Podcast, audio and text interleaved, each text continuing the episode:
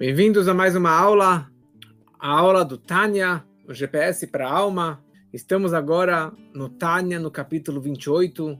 Estamos na metade do capítulo 18 do GPS para a alma.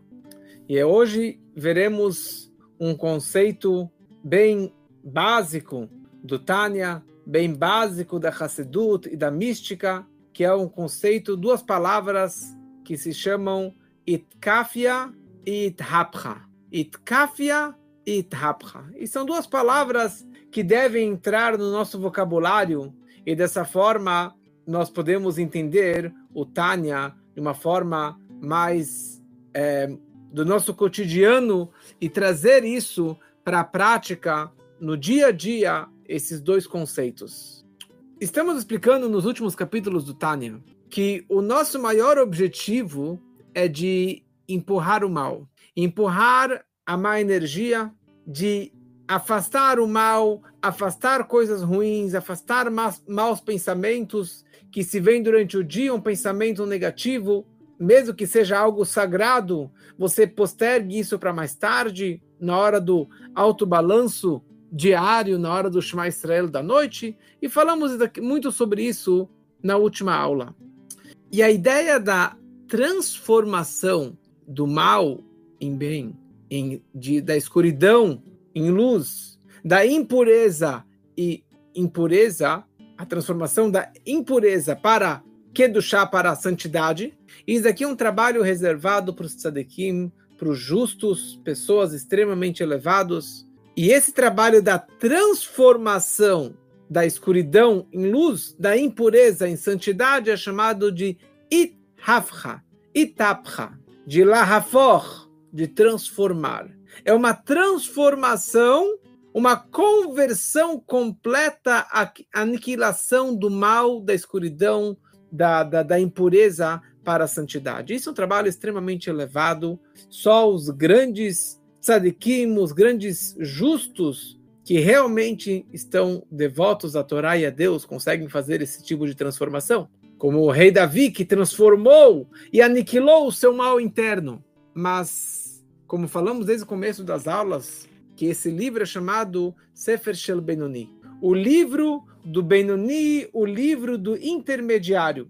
Ou seja, o propósito desse livro não é ser um tzadik, não é ser um justo, e sim ser uma pessoa normal, mediana, que tenha o seu autocontrole. Que essa é a é o título, o nome da nossa aula, autocontrole, que você consiga realmente controlar os seus maus instintos, as suas más inclinações e assim por diante.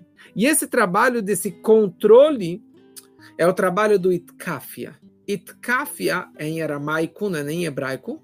Itkafia significa suprimir ou subjugar ou reprimir o nosso mau instinto. Porque a grande pergunta é por que eu não nasci perfeito?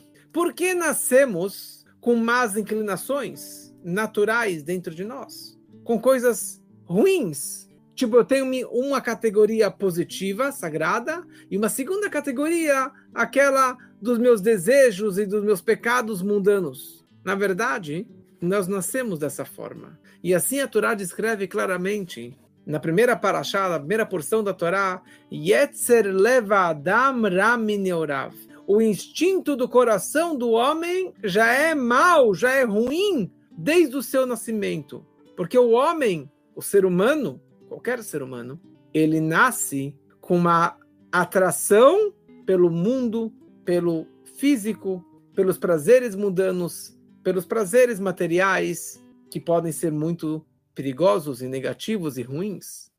O trabalho do Benoni é não de transformar e de nunca mais, mais querer algo mundano, prazeroso de uma comida ou de qualquer outro tipo de prazer material que seja, ganâncias e desejos materiais. O, o objetivo de um Benoni e desse livro, que é o livro do Benoni, é dele fazer o trabalho de itkafia, dele suprimir dele subjugar e controlar o seu Yetzerará, o seu mau instinto, para não satisfazê-lo, para não ir atrás dos prazeres negativos e mundanos. Ou seja, o Benoni é uma pessoa que ele nunca vai transformar e matar os seus prazeres negativos e as suas más inclinações. Mas itkafia significa que qualquer coisinha que ele consiga se controlar, qualquer autocontrole que ele tenha na sua vida, no seu dia a dia, é uma vitória absoluta. Ele fez algo maravilhoso. Por exemplo, eu estou andando na rua e eu vejo uma pessoa que eu não gosto e eu quero agredi-lo. Ou eu quero pensar mal contra aquela pessoa. Ou eu quero falar mal sobre aquela pessoa. Ou eu quero fazer, mandar que alguém xingue ele, agrida ele. E naquele momento eu falo, hum, e eu mordo a minha língua, eu fecho meus olhos e eu tranco meu pensamento. Naquele momento, eu fiz uma mitzvah incrível. Eu me controlei. Eu não fui atrás do meu mau instinto natural de eu pensei, eu desejo, eu odeio aquela pessoa, naturalmente eu vou agredi-la. Eu me controlei. Ou estou andando na rua e eu vejo uma mulher ou um homem que não é o meu cônjuge e eu tenho uma atração por aquela foto ou por aquela pessoa que está andando pela rua. E eu sou uma pessoa casada, ou essa relação com aquela pessoa é uma relação proibida. E o que o ser humano naturalmente faz, o que o olho vê, o coração, o coração sente, e daí ele começa a falar sobre aquela pessoa, ele começa a descrever e enxergar mais as partes íntimas, ele começa a mentalizar sobre aquela pessoa, ou aquele filme, ou aquela imagem, e ele começa a processar algo proibido. Uma relação proibida, uma pessoa proibida, uma imagem proibida para mim. Então o que, que o Benoni ele faz? Ele não é cego, ele não é tzadik, ele está andando na rua, ele vê coisas erradas, ele vê coisas negativas, ele vê pessoas e que naturalmente, por ser um ser humano, ser um animal, ele tem uma alma animal dentro de si, ele tem essa atração. O que, que ele faz? Ele, naquele momento, ele subjugou, ele teve um autocontrole, ele fechou o olho e não enxergou mais aquela imagem ou aquela pessoa. E mais ainda, ela, ele não continuou pensando e racionalizando e, e um, ativando o desejo e a atração por aquela pessoa. Isso que é um Benoni. Um Benoni não é alguém que fica fechado nas quatro paredes e que está totalmente isolado do mundo, isolado das coisas. Ele está no mundo e ele vê besteiras e ele pode até cogitar em fazer alguma besteira, e enxergar alguma coisa ruim e ter prazer e desejo por aquela pessoa, por aquela situação, mas ele tem o autocontrole, ele fecha os olhos, ele tranca o pensamento, ele fecha a boca, ele, ele morde a língua e dessa forma ele controla seu coração. E ele consegue continuar a vida e não ir atrás simplesmente das tentações e dos prazeres do mundo. Isso que é um Benoni. Existem dois tipos de prazeres de comida.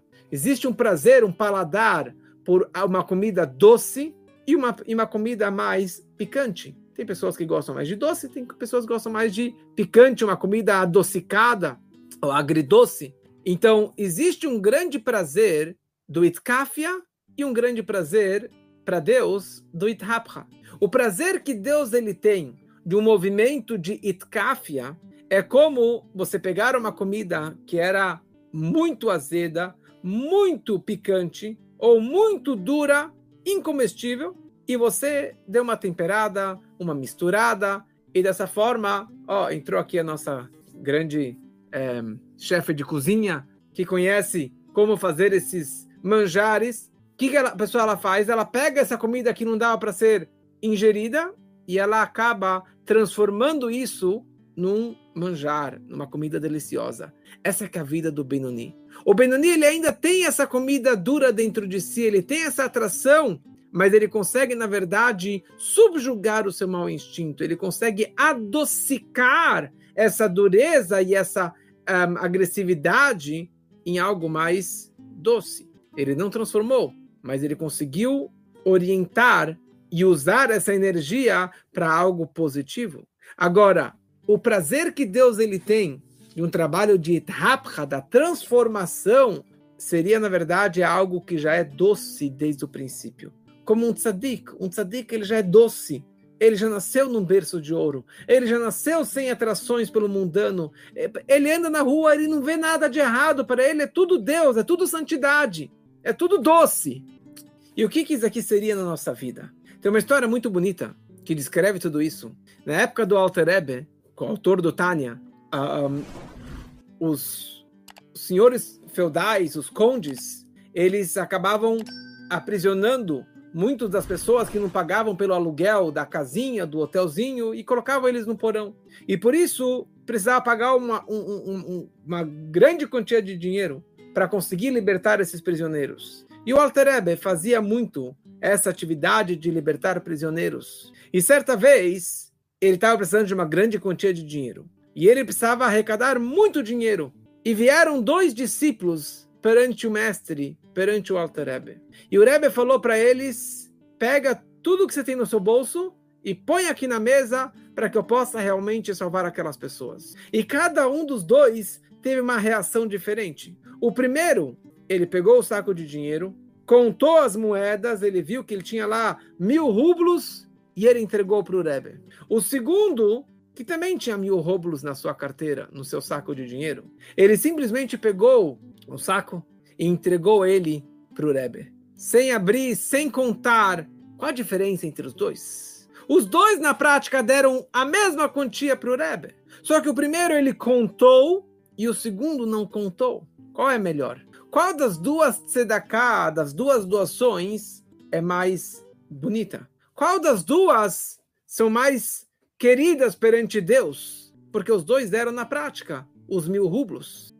Só que aqui tem dois tipos de prazer. O primeiro que ele contou, ele contou, eu estou dando uma moeda, mais uma moeda, mais uma moeda, mais uma moeda. Ele está, na verdade, é algo que está doendo para ele e ele está trabalhando com seu ego, com a sua ganância, com esse dinheiro que ele trabalhou, que ele suou e ele entregou para o Rebbe e falou: Rebbe, está aqui com todo amor. Essa é uma comida, é uma doação adocicada. Era picante, era dura e ele amoleceu o seu coração e entregou o coração para o Rebbe entregou o dinheiro para o Rebbe e também o seu coração. O segundo, ele pegou o dinheiro e deu para o Rebbe. Isso é o trabalho de um tzadik, trabalho de tapra. Ele já para ele é doce, para ele já é simples pegar o dinheiro e entregar para o Rebbe. O trabalho do Benoni, o trabalho de cada um de nós é de ser que nem o primeiro.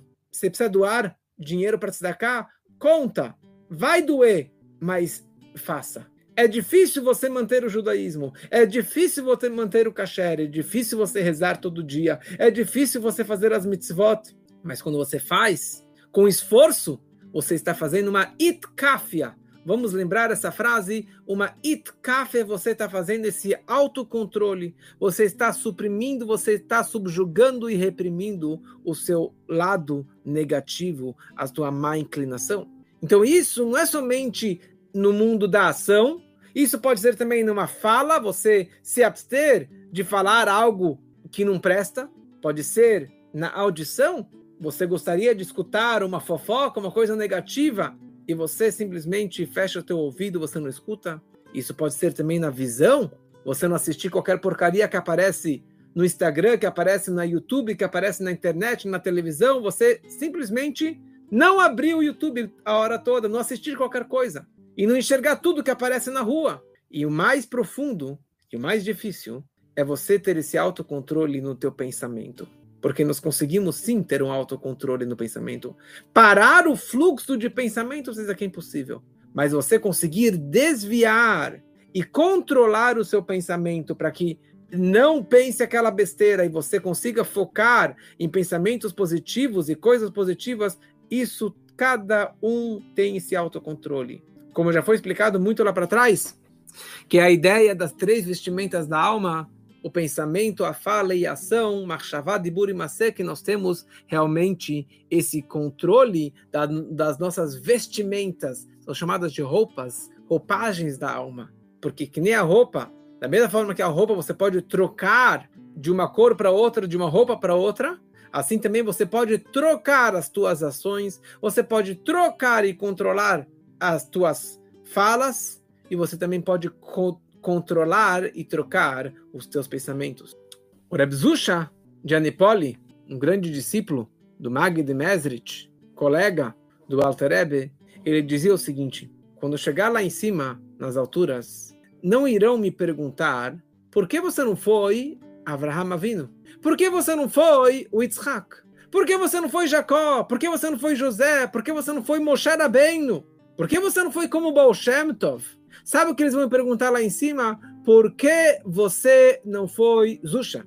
Por que você não foi yourself, você mesmo? Por que você não conseguiu ter o autocontrole das suas más inclinações? E é esse que é todo o nosso trabalho, ter o autocontrole das nossas más inclinações. E cada um tem a sua missão.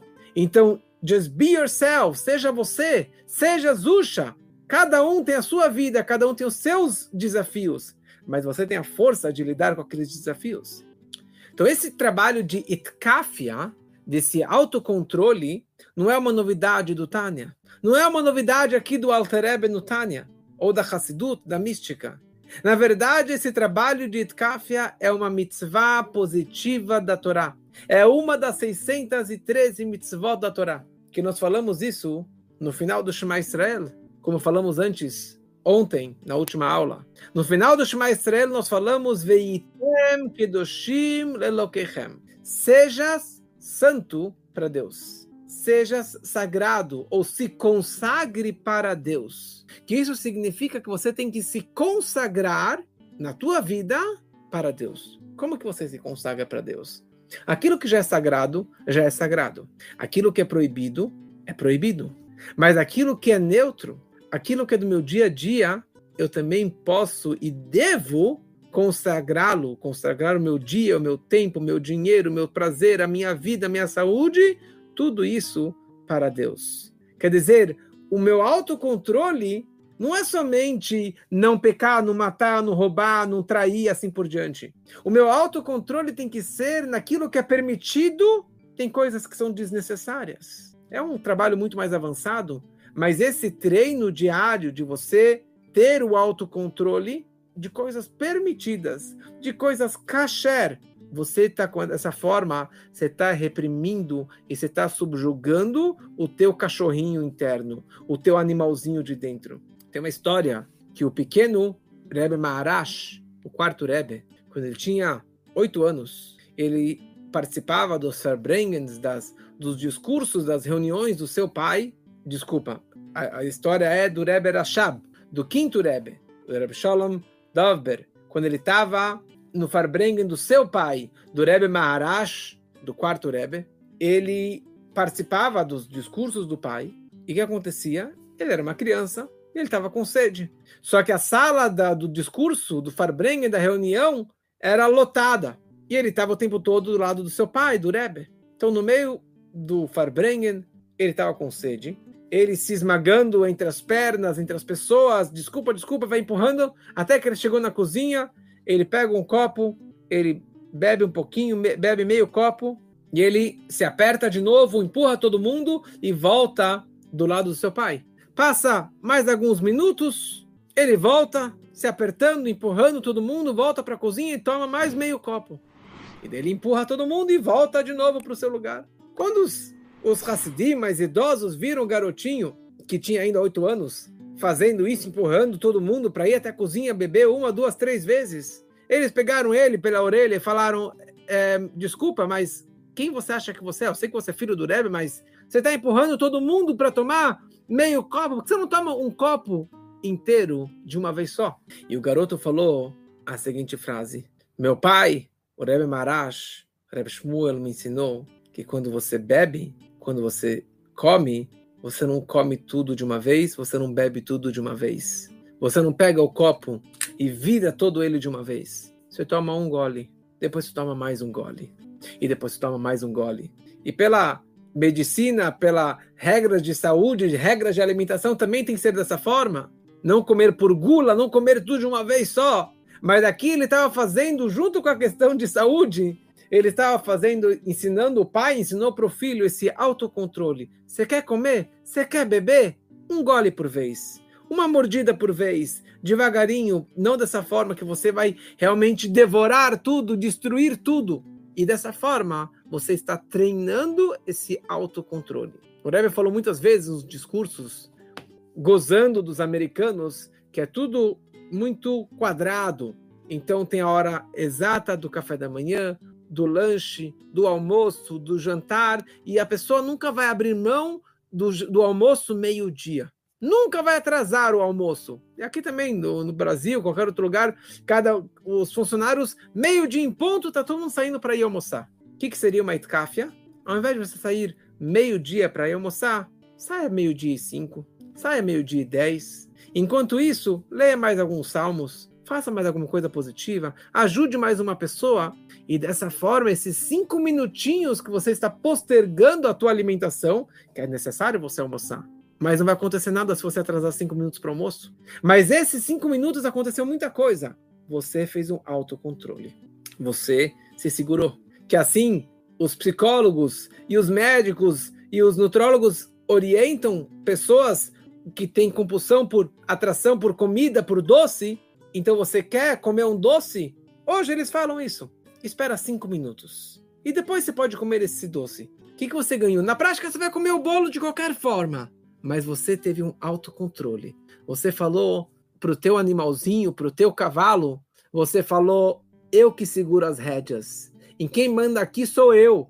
Quem controla a minha vida, meu coração, meu impulso, meus desejos, sou eu e não é você meu cachorrinho ou meu cavalo interno, meu animalzinho interno, minha alma animal. Quem controla sou eu. Por isso que é, meu, pai, meu pai sempre me ensinou de pequeno já andar de cavalo, ensinei para meus filhos também.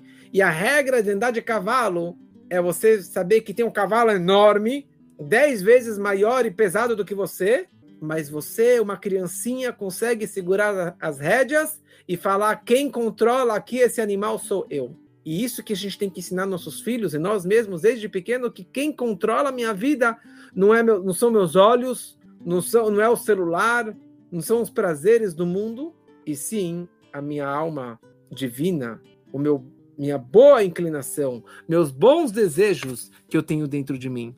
E essa que é a vida do Benoni, e essa que tem que ser a vida de cada pessoa. Veitem Kedoshim, seja sagrado, ou seja, se consagre no material. Você tem dinheiro? Então você não vai comprar o melhor carro, o melhor celular, o melhor computador, a melhor viagem. Um pouquinho menos. Ou se você vai fazer, não faça com tanta paixão, não faça com tanta com tanto desejo. Como que um rabino dizia na minha época de Shiva, ele falava: você quer comer o, o, o churrasco? Você quer comer o churrasco? Pode comer o churrasco, mas não precisa pegar o osso até o final e morder até o final e ficar lambendo, falar: Ah, that's life! Isso que é vida! Uau, que prazer! Você quer tomar uma cerveja? Pode tomar, mas não precisa ser com todo aquele prazer, com toda aquela atração. E assim qualquer coisa do mundo. Você quer ter dinheiro? Pode ter dinheiro, que todo mundo tenha muito dinheiro, muita grana, mas que não seja apaixonado pelo dinheiro. Não idolatre o dinheiro, não idolatre o teu carro, não idolatre uh, o teu trabalho, não idolatre o material. Isso é uma grande mitzvah da Torá e é uma lição muito prática para cada pessoa, para a nossa vida no dia a dia. E aqui o Alter Ebe, ele entra na questão da tefilá, na questão da reza, da oração. A tefilá é um dos pilares do judaísmo. Rezar para Deus todo dia, de manhã, de tarde, de noite, cada um de uma forma, isso aqui é o pilar, é a coisa, é o momento de conexão com Hashem, como já falamos outras aulas sobre a importância da Tefilá. E nós gastamos ou investimos muito tempo do nosso dia rezando de manhã, rezando de tarde, rezando de noite, e mais uma vez antes de dormir, e uns salmos durante o dia, e abrahar antes de cada, de cada alimento, e assim por diante. Mas o que acontece, isso qualquer pessoa do, de qualquer nível espiritual, ele tem um desafio enorme, que é o seguinte: no momento que você abre o Sidur, e principalmente na hora que você vai ler o Shema Israel, ou que você vai ler a, a Midah, o Shema Israel, a reza silenciosa, neste momento que você gostaria de ter a maior compenetração, começa a pensar das contas, do trabalho, dos compromissos, disso e daquilo, de qualquer tipo de preocupação ou de pensamentos, tudo menos a reza. É incrível. Na hora que você está rezando, começa a vir todo tipo de besteira, de pensamento estranho no meu pensamento. Na hora que eu acabei a reza, todas aquelas preocupações, todos aqueles pensamentos, eles desaparecem. Isso acontece com você também? Comigo isso acontece diariamente. E meus filhos e várias pessoas descrevem que sempre acontece isso com qualquer pessoa. E a grande pergunta é, e a grande pergunta é, por que isso acontece? E como lidar com essas tentações, com essas dificuldades que nós temos durante a nossa reza? Porque até agora, na última aula, nós, nós explicamos como lidar com todos os tipos de preocupações. Primeiro falamos sobre preocupações materiais, eh, financeiras, de saúde, testes, e nós explicamos que tudo é bom e que tudo é para o bem e não existe nada ruim e você precisa acreditar e viver dessa forma. Depois explicamos de alguém que está preocupado, não pela matéria, mas está está preocupado por algo do passado que ele pecou, que ele transgrediu, que ele poderia ter feito melhor. Nós falamos que isso você tem que destinar ao momento do Shema Israel da noite. Ok. E se os pensamentos não voltaram, significa que era besteira, então era só para te atordoar.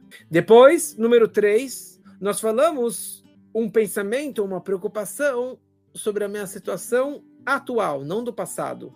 Algo que eu fiz agora, algo que eu poderia estar fazendo melhor. E nós falamos na última aula que isso deve me colocar num estado de alegria que eu estou cumprindo a mitzvah de lotatura de não ir atrás do meu coração, dos meus olhos, das minhas preocupações, eu vou atrás do correto, vou atrás de Deus. Mas agora temos um quarto é, momento, uma quarta situação, que é pensamentos que atrapalham no meio da reza. O que fazer com essas preocupações, com essas besteiras que aparecem no nosso pensamento? Então veio o Alterebe e fala para a gente Sabe como, que você, como lidar com esses pensamentos? Simplesmente não dá bola.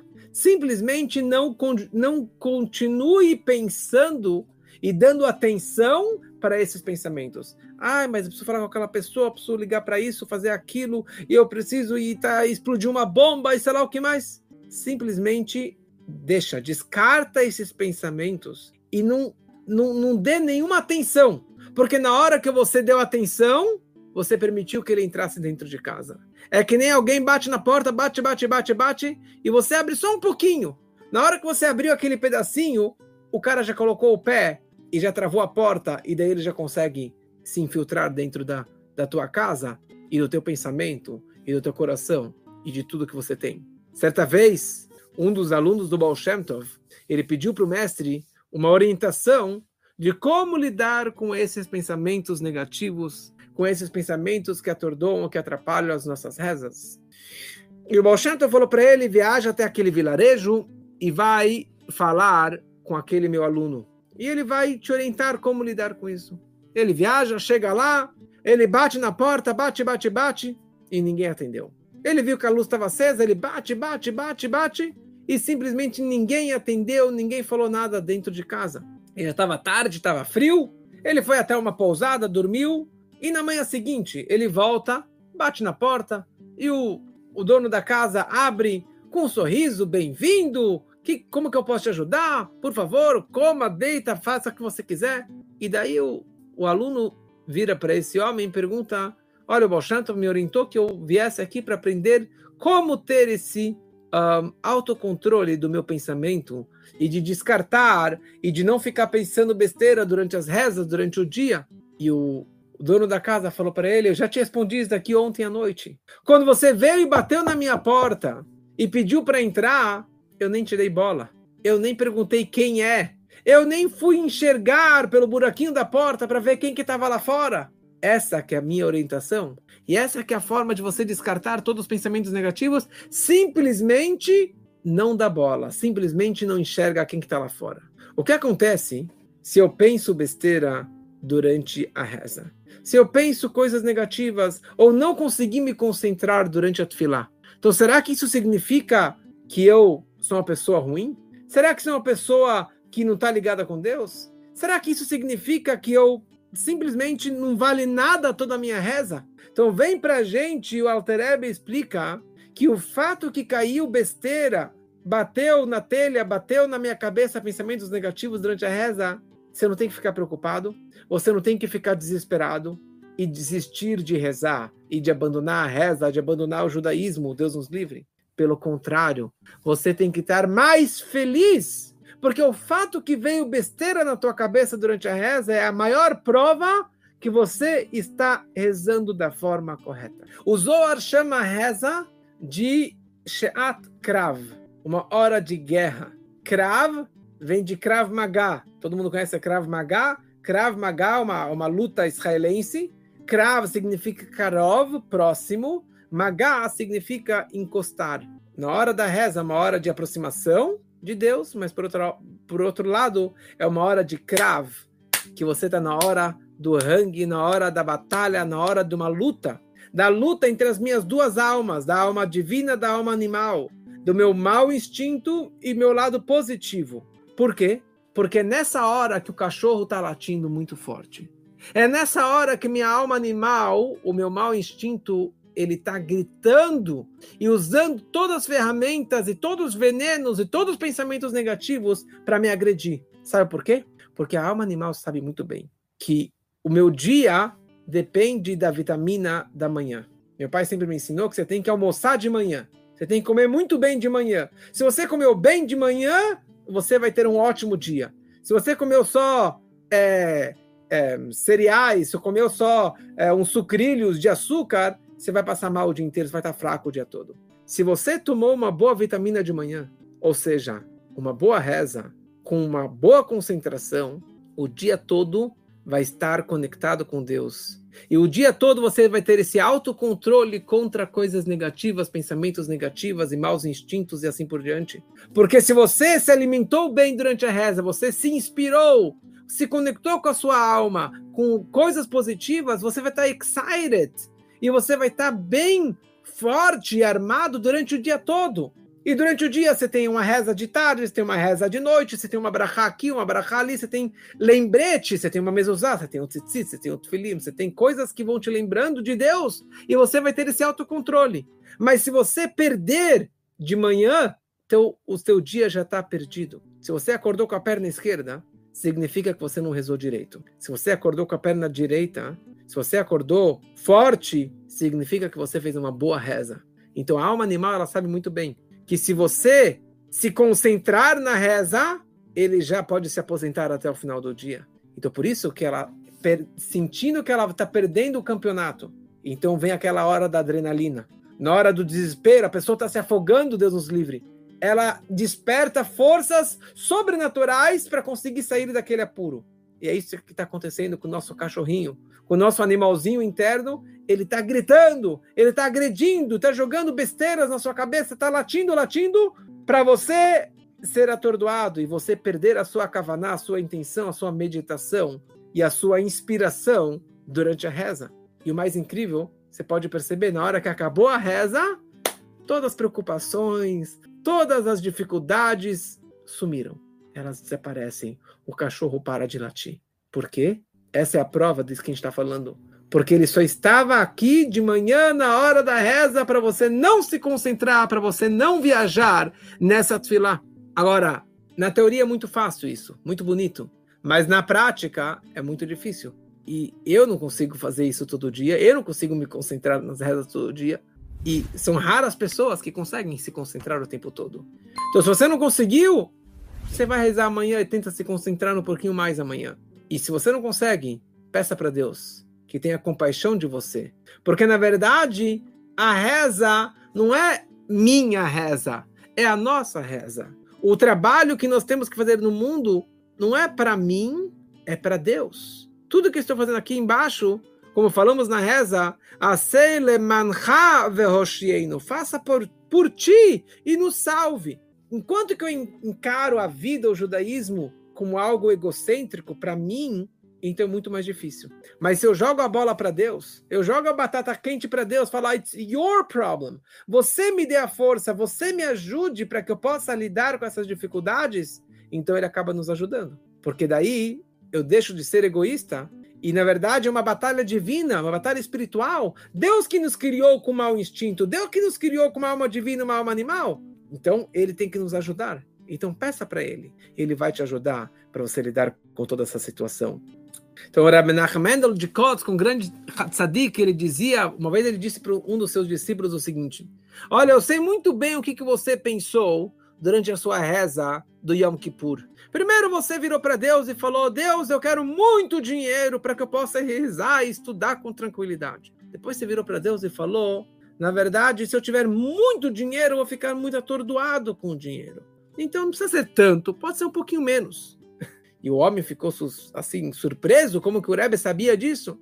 E daí o Kotzker Rebbe vira para ele e fala: talvez o que Deus ele quer de você é que você realmente esteja atordoado, para que você possa lidar e superar essas atordoações, essas preocupações, e daí você vai conseguir estudar Torá. Ou seja, Deus não quer doce. Deus ele não quer só tzadikim.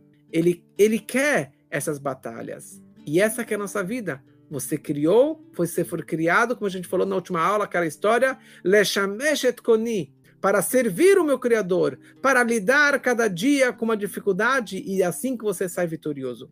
E com isso concluímos toda essa história desse capítulo 28, 20, 27, 28 do Tânia, o capítulo 18 do GPS para a alma, com como lidar com depressões, com dificuldades e com pensamentos negativos e com situações negativas. Primeiro, nós falamos que pensamentos e preocupações de pecados, transgressões do passado, isso você tem que postergar para a reza do Shema Israel da noite. Se voltou, ótimo, se não, era besteira. Depois falamos sobre preocupações e atordoações do presente. Isso você simplesmente fica feliz que era só um teste e você sai vitorioso dessa situação e fica feliz que você está cumprindo uma missão de Deus, um pedido de Deus de não ir atrás do teu coração, das tuas preocupações. E se vem durante a reza, então esse é o maior sinal que você está no bom caminho. Como lidar com essas preocupações? Simplesmente não dá bola, não abra a porta, não abra teu pensamento, continue concentrando, continue batalhando, continue rezando e dessa forma você vai ser muito mais feliz. E essa que é a nossa mensagem, sempre feliz. E que possamos ter muito autocontrole das nossas dificuldades. E semana que vem teremos mais e mais mensagens sobre tudo isso.